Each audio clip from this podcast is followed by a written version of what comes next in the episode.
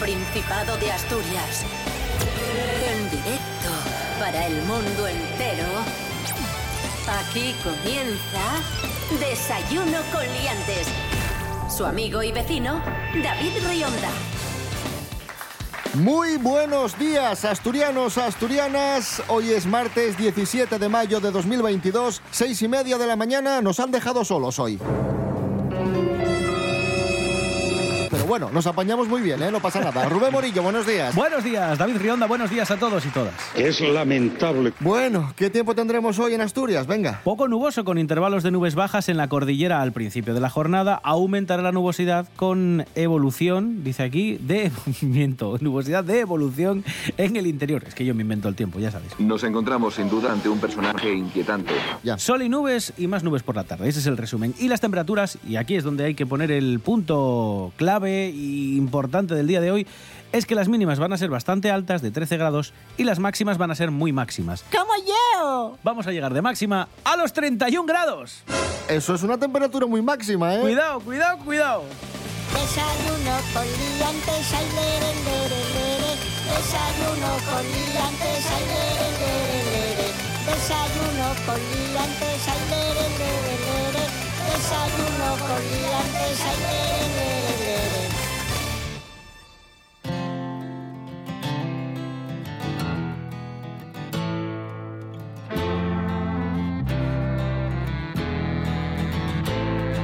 Comenzamos con noticia viral de La Voz de Asturias. Eh, La Voz de Asturias ha rescatado una cuenta de Twitter que se llama arroba cuantesvaques. Es un bot que publica automáticamente la comparación entre las vacas y las personas que residen en cada uno de los concejos asturianos a través de los datos de la Sociedad Asturiana de Estudios Económicos e Industriales, es decir, el SADEI ahí va. publicó esta cuenta su primer tuit el 23 de abril analizando Gozón y cada día tenemos nuevos datos sobre las vacas y habitantes de los concejos asturianos. El concejo por el momento con mayor proporción de vacas y humanos es Amieva, 5,19 vacas por cada habitante. Cinco vacas y un poco de vaca más. Sí, un poco de vaca. Por Va- cada persona. Una vaca y cabeza. 3.199 vacas y 616 personas. La cosa no acaba ahí. En Vale. Quirós, 3,34 vacas por habitante. Vale. 4.037 ejemplares bovinos frente a 1.207 personas. Y Piloña es otro de los concejos donde las vacas superan en número a las personas. En total, 1,7 vacas por habitante. 11.876 vacas frente a los 6.921 habitantes. Aquí el tema está en que eh, yo quiero saber si solo cuentan vacas. Porque si contasen, por ejemplo, asnos, habrían, según qué concejos, más personas que animales. Porque, por ejemplo, tú, ¿cómo contarías? ¿Como asno o como persona? Caballo. Siempre que hablamos de la despoblación de Asturias, que estamos a punto de bajar del millón de habitantes, siempre que, que abordamos este problema, no tenemos en cuenta qué interesante sería contar las vacas. Porque si contásemos las vacas, además de las personas, pues se acabaría el problema. Claro. ¡Es usted imbécil!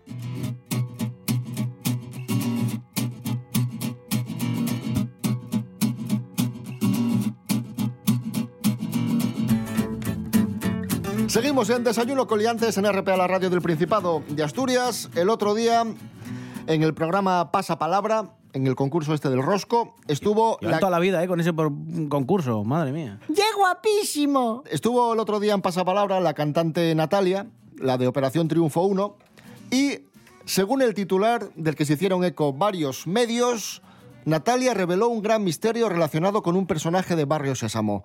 Pero revelar, revelar, no lo reveló. Es más, lo dijo mal. Vamos a escucharlo. Qué bueno, ¿eh? Cuando hacía Don Ping Pong eso de la, de la viserita ahí. ¿Os acordáis de eso que se escondía detrás de un árbol? Claro. Qué bueno. Sí. Na, na, ¿Se sabe que era Don Ping Pong? Esto na, ya lo hablamos na. otro día, pero ¿se sabe? Un, e- Don Pimpón, un búho. ¿Era un búho? Sí. Sí. Ah, ¿ves? ¿Un búho? Ya lo hablamos, ya lo hablamos. ¿Qué coño Venga, va a ser un un búho? No. Que no, ¿qué coño va a ser un búho, Natalia? ¿Cómo es que- ¿Qué vas a hacer? ¿Pero de dónde, Un sacó, búho. ¿de dónde sacó eso? Yo qué sé. Interpretación, no sé, le parecería un búho. Natalia no lo reveló, Natalia lo dijo mal. Los que lo vamos a revelar somos nosotros ahora. Ponme ahí una sintonía épica porque vamos a revelar el misterio de lo que era Don Pimpón realmente. A ver, Spinetta estaba claro lo que era. eh, eh, Era un erizo, Yo creo sí. que ahí no había dudas, vale. Pero vamos ahora con el tema Don Pimpón. Don Pimpón y además esto nos toca de cerca, fue interpretado por el actor asturiano Alfonso Vallejo, uno de los grandes secundarios del cine español. Suelen correr mucho, la vaca y el chucho. Pues con cuatro patas se corre bien. Pero a mí me han dicho que hay también un bicho que anda muy despacito y que tiene 100. nacido en Mieres en 1942 y persona a la que entrevistamos nosotros aquí hace ya 14 años. Entrevistamos a Alfonso Vallejo y le preguntamos por esta cuestión. Le preguntamos, oye Alfonso, ¿qué era de un ping-pong? Porque hay mucha gente que dice que era un oso, otros dicen que era un perro, otros dicen que era no sé qué. Y Alfonso Vallejo nos lo reveló. No era nada. Don Pimpón era la versión muñeco de Alfonso Vallejo. Cuando estaban preparando Barrio Sésamo, los talleres de Jim Henson, que eran los encargados de los personajes de Barrio Sésamo, pidieron una fotografía del actor que iba a hacer de Don Pimpón. Sí. Don Pimpón no era otra cosa que una versión muñeco del actor Alfonso Vallejo. Que también vaya regalo te llevas, ¿eh? O sea, que te haga el taller de Jim Henson, eh, vamos, los muñecos más icónicos de- del planeta Tierra, que hagan una versión sobre ti, una caricatura, con la que además interpretas a, a ese personaje que al final eres tú, me parece maravilloso. Hombre. Justicia divina. Maravilloso.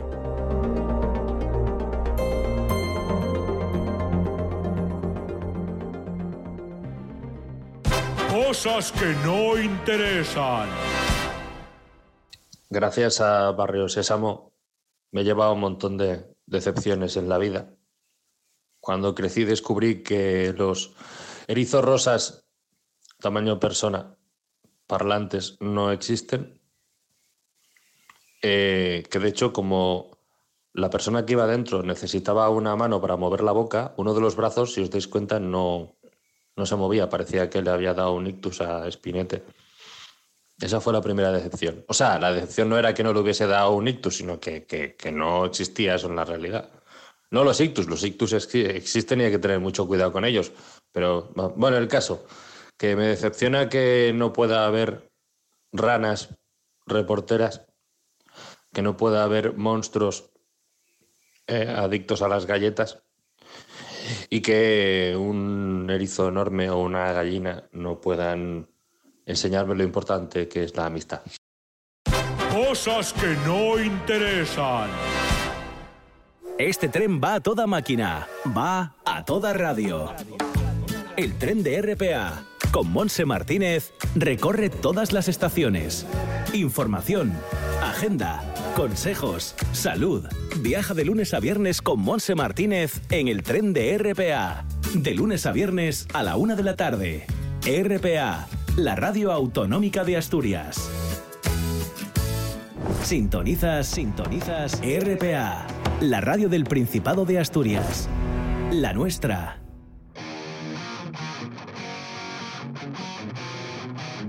Desayuno con liantes. Síguenos en Instagram, arroba desayuno con liantes.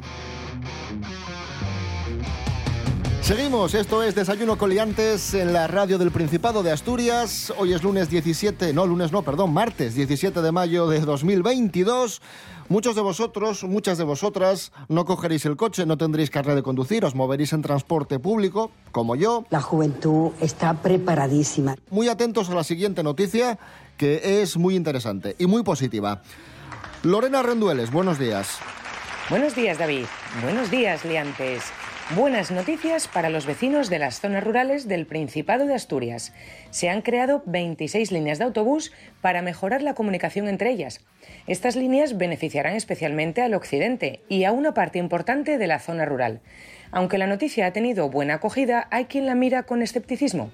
Algunos alcaldes piensan que no hay una demanda real. Las líneas unirán pequeñas localidades con las capitales del concejo, donde están los servicios sanitarios, educativos y administrativos. Se trata de un programa de movilidad sostenible para incrementar la oferta de transporte público en la zona rural que seguro muchos vecinos acogerán de buena gana, ya que así no dependerán de familiares para desplazarse y hacer sus gestiones.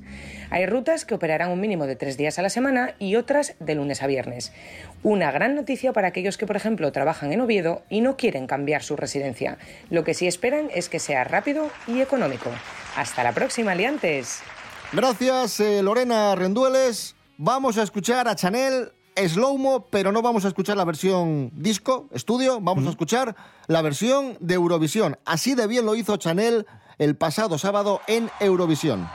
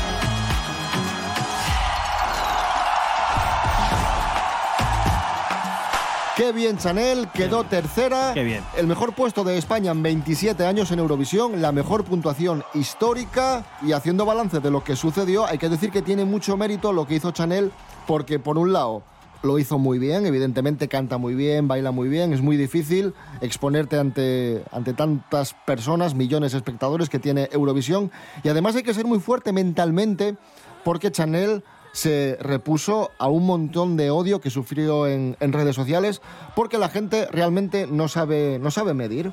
Por un lado, eh, nosotros, como dijimos en su día, no estábamos de acuerdo con cómo se produjeron las votaciones para elegir a Chanel, pero dijimos que ella era una buena artista y que no tenía culpa de nada. Pero la gente, como no sabe medir y se le va totalmente la olla, pues la tomaron con ella y, y lo que tuvo que soportar la, la pobre mujer. Sí, es que no tiene nada que ver. Yo creo que hay que saber separar. Una cosa es la cuestión musical, artística, en la que Chanel era impecable, y otra cosa es el tema de las votaciones o cómo se eligió, cómo se eligió nuestro representante en el, Benida- en el Benidorm Fest. Siendo justos, yo creo que Tanchugueras no hubiesen mejorado la posición de Chanel. Yo creo que tampoco. Nos hubiéramos quedado En la mitad. En el tren, en el tren de cola, sí. Sí, sí, sí. O Sí, sea que probablemente. Las cosas, las cosas como son. Hay que ser justos y, y valorar el trabajo que, que ha hecho Chanel. Que lo ha hecho muy bien. Y ahora se abre otro debate. Ah, por cierto, otra cosa. Que los que odiaban a Chanel y le metían tanta caña y le insultaban en redes sociales, ¿dónde están ahora? Porque ahora todo el mundo está orgullosísimo de Chanel, qué bien lo ha hecho, qué gran papel. qué- ¿Y, y ahora qué? Nada, esa gente, bueno, pues desapareció. Eh, el tema está ahora en que se abre otro melón al que se apunta mucha gente. Y es la cuestión eh, político, ¿cómo llamarlo? Ah, por la victoria de Ucrania. Sí, hay mucha gente que dice que es injusta la victoria de Ucrania, que musicalmente no tiene la calidad necesaria como para ser la canción que haya ganado este año. Posiblemente. Y hay, y hay mucha gente que dice, no, no, pues tenía que haber ganado Chanel. Y yo, vamos a ver.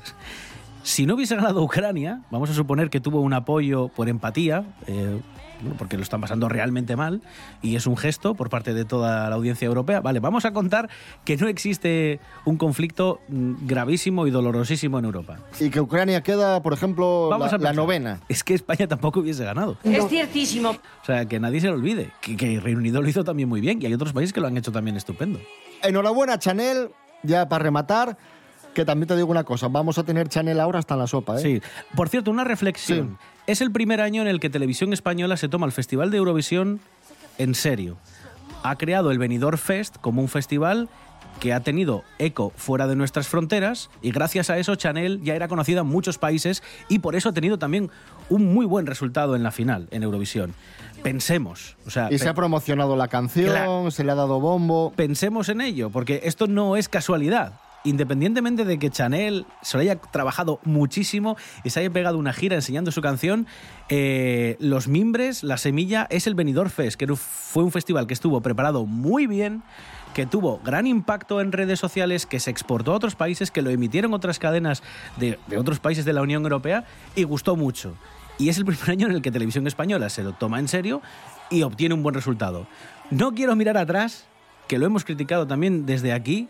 Eh, hace 10, 8, 7 años Televisión Española no tenía ganas, parecía, en, ganar el concurso, al menos en disputarlo. Eh, hacía una gala muy pobre, muy pobre, muy pobre, en la que ni siquiera se promocionaba a los cantantes que iban a luchar para poder ser nuestro representante y poder llevarse el premio final en Eurovisión. Y así nos iba, siempre quedábamos últimos. Pero mira, para un año que se lo trabajan, uy, terceros. Qué casualidad, fíjese usted. Claro que sí, campeón.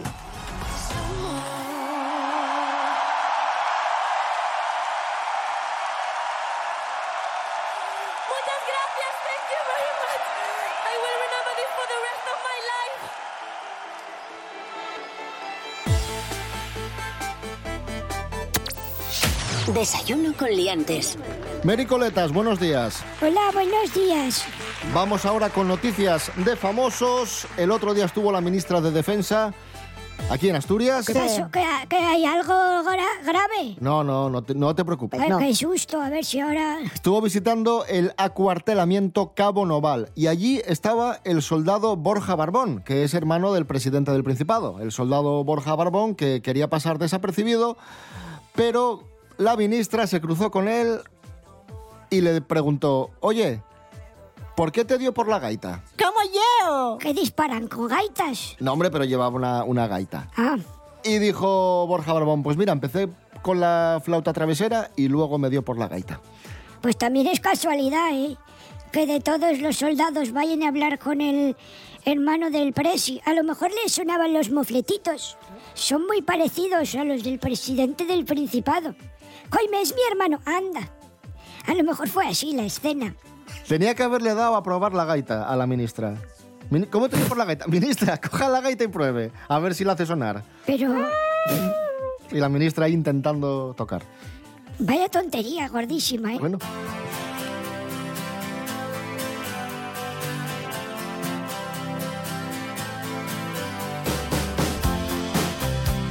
Bueno, seguimos, seguimos. Más noticias de famosos. Eh, el otro día estuvo Froilán en Abu Dhabi. Este sí que está para ir al ejército, anda.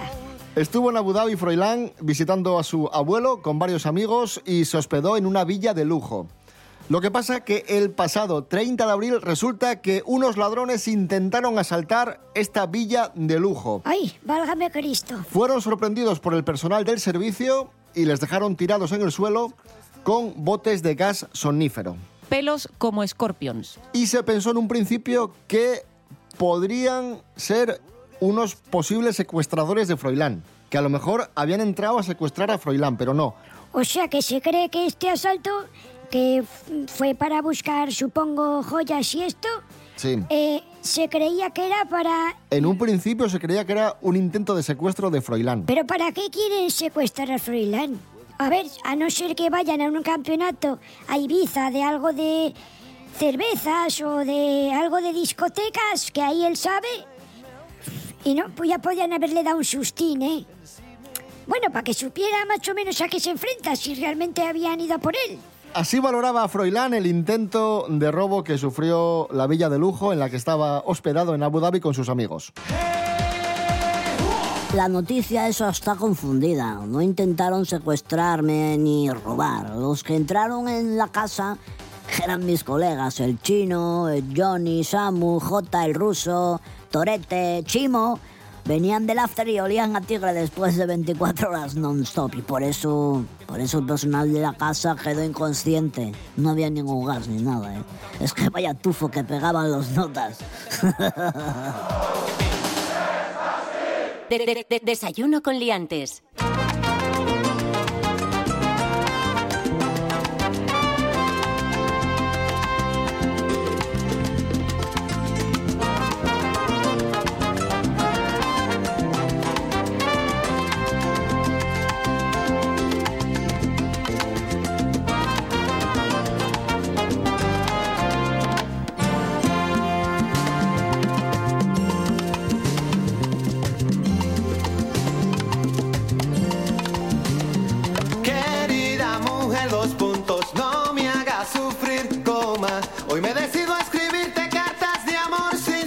Tú lo ves. Tu cariñito es un agujero que me atraviesa el querer. Y sin tus besos en mi chaleco, nada me cubre la piel, punto y seguido. Como ves,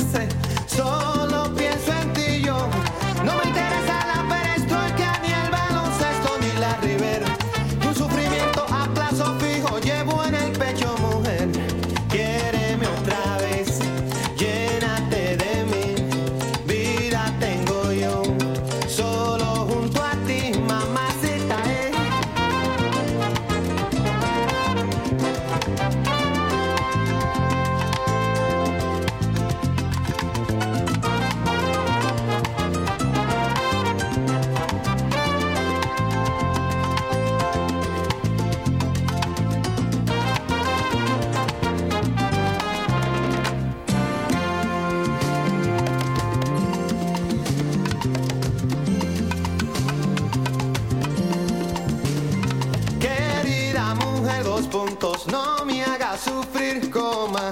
Es la segunda carta que escribo y no recibo nada de ti. Ya no me importa si algo en el barrio o aumentará la inflación. Tan solo vivo por refugiarme, desnudo en tu corazón, punto y aparte.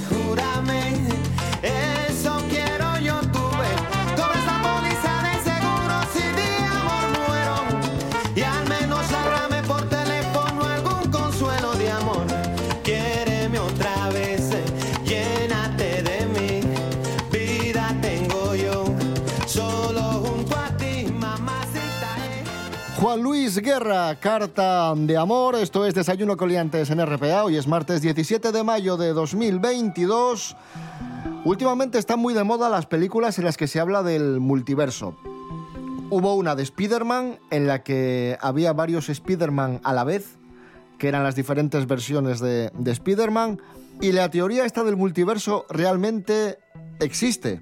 Es decir, hay quien apunta a que vivimos en un multiverso y que hay diferentes versiones de nosotros mismos conviviendo a la vez. Rubén Morillo, vamos a intentar explicarlo. Esto es muy complicado. Es que ¿eh? es complicado. A ver, esto viene de la antigua Grecia, o sea que no es nuevo, ¿eh? Allí había unos, unos defensores de este modelo que se llamaban, eh, se llamaba, de hecho, en concreto, el modelo del atomismo y creían que existían infinitos átomos que ocupaban un vacío infinito por un tiempo también infinito, ¿vale? Estos átomos chocaban y rebotaban y daban lugar a infinitos mundos, entre los cuales el nuestro era uno más de toda esta cantidad inabarcable de infinitos mundos que chocaban así como átomos, ¿vale? Bueno, estas ideas durante mucho tiempo cayeron en desuso, pero, pero, pero, pero, en, eh, cuando entra el siglo XX y empieza la corriente de sabiduría propia y se empieza a hacer el análisis crítico de muchas de las ciencias, pues vuelve a cobrar un nuevo significado a raíz del desarrollo de la mecánica cuántica, porque la mecánica cuántica incluye el concepto de superposición. Y esto os lo explico muy fácil. Un sistema cuántico es capaz de ocupar un estado que parecería ser la mezcla o la suma de varios distintos. Explícalo del taco de folios que me explicabas Claro, antes. tú si tienes un taco de 500 folios, de estos que compramos cuando empezamos el curso, eh, imagínate que uno de esos folios tiene escrita una línea o algo a bolígrafo. Tu vida sería el taco entero de folios. Y da igual si tienes uno u otro folio pintados, porque tú sigues teniendo esos 500 folios que sería tu, el grueso de tu vida. Y puedes estar viviendo en el folio número 3, que tiene mm, pintado algo a bolígrafo porque tú has decidido así, que el folio número 3 tenga algo pintado. Pero puedes estar viviendo en el folio número 5 que está en blanco. Y todos esos folios forman parte de un taco de 500 que realmente es tu vida con todas las variables que tiene. Algo así. Vaya movida. Vaya movida. De todas formas, la respuesta de, que, que se suele hacer ya a método de, bueno, de conclusión si te preguntan, ¿existe el, multi- el multiverso? No existe. Bueno, los expertos dicen que la respuesta más sincera que pueden dar es, no tenemos forma de saberlo, pero creemos que sí.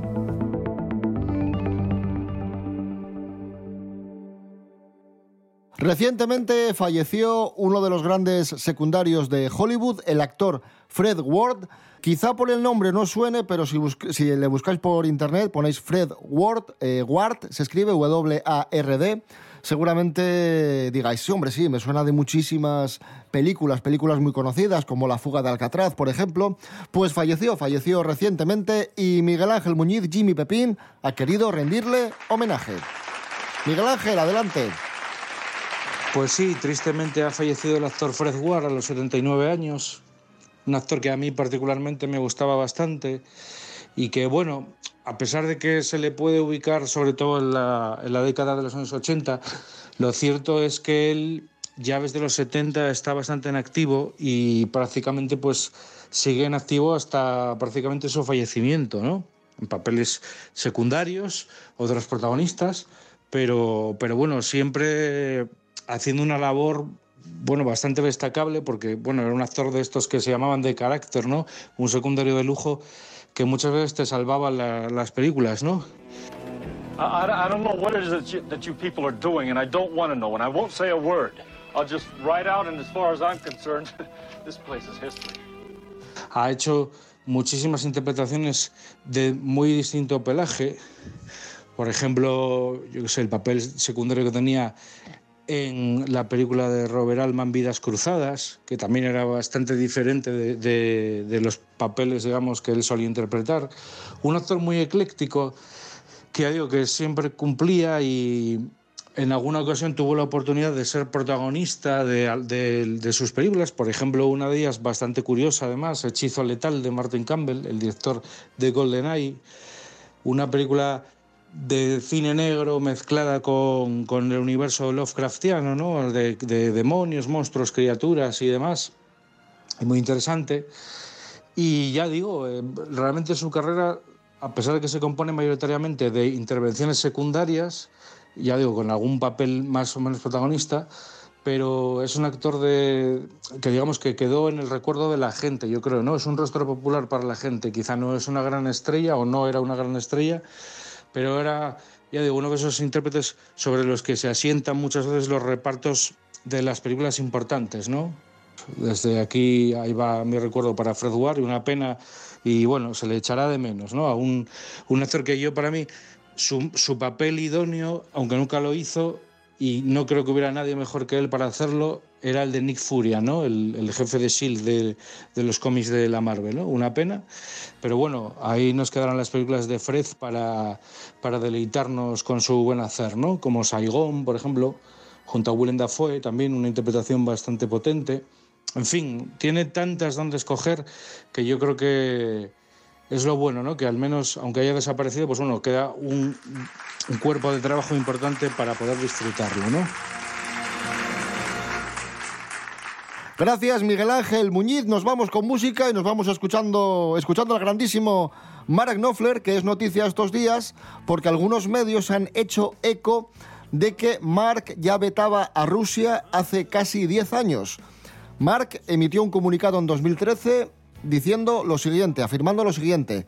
Tengo un gran afecto por Rusia y sus gentes, pero a la vista de la persecución por parte de las autoridades de ONGs, incluida Amnistía Internacional, lamentablemente he decidido cancelar mis próximos conciertos en Moscú y San Petersburgo. Nos vamos con Mark Knopfler. Aquí hay, hay nivel. Darling Pretty, volvemos mañana a las seis y media de la mañana. Rubén Morillo. David Rionda. Hasta mañana. Hasta mañana.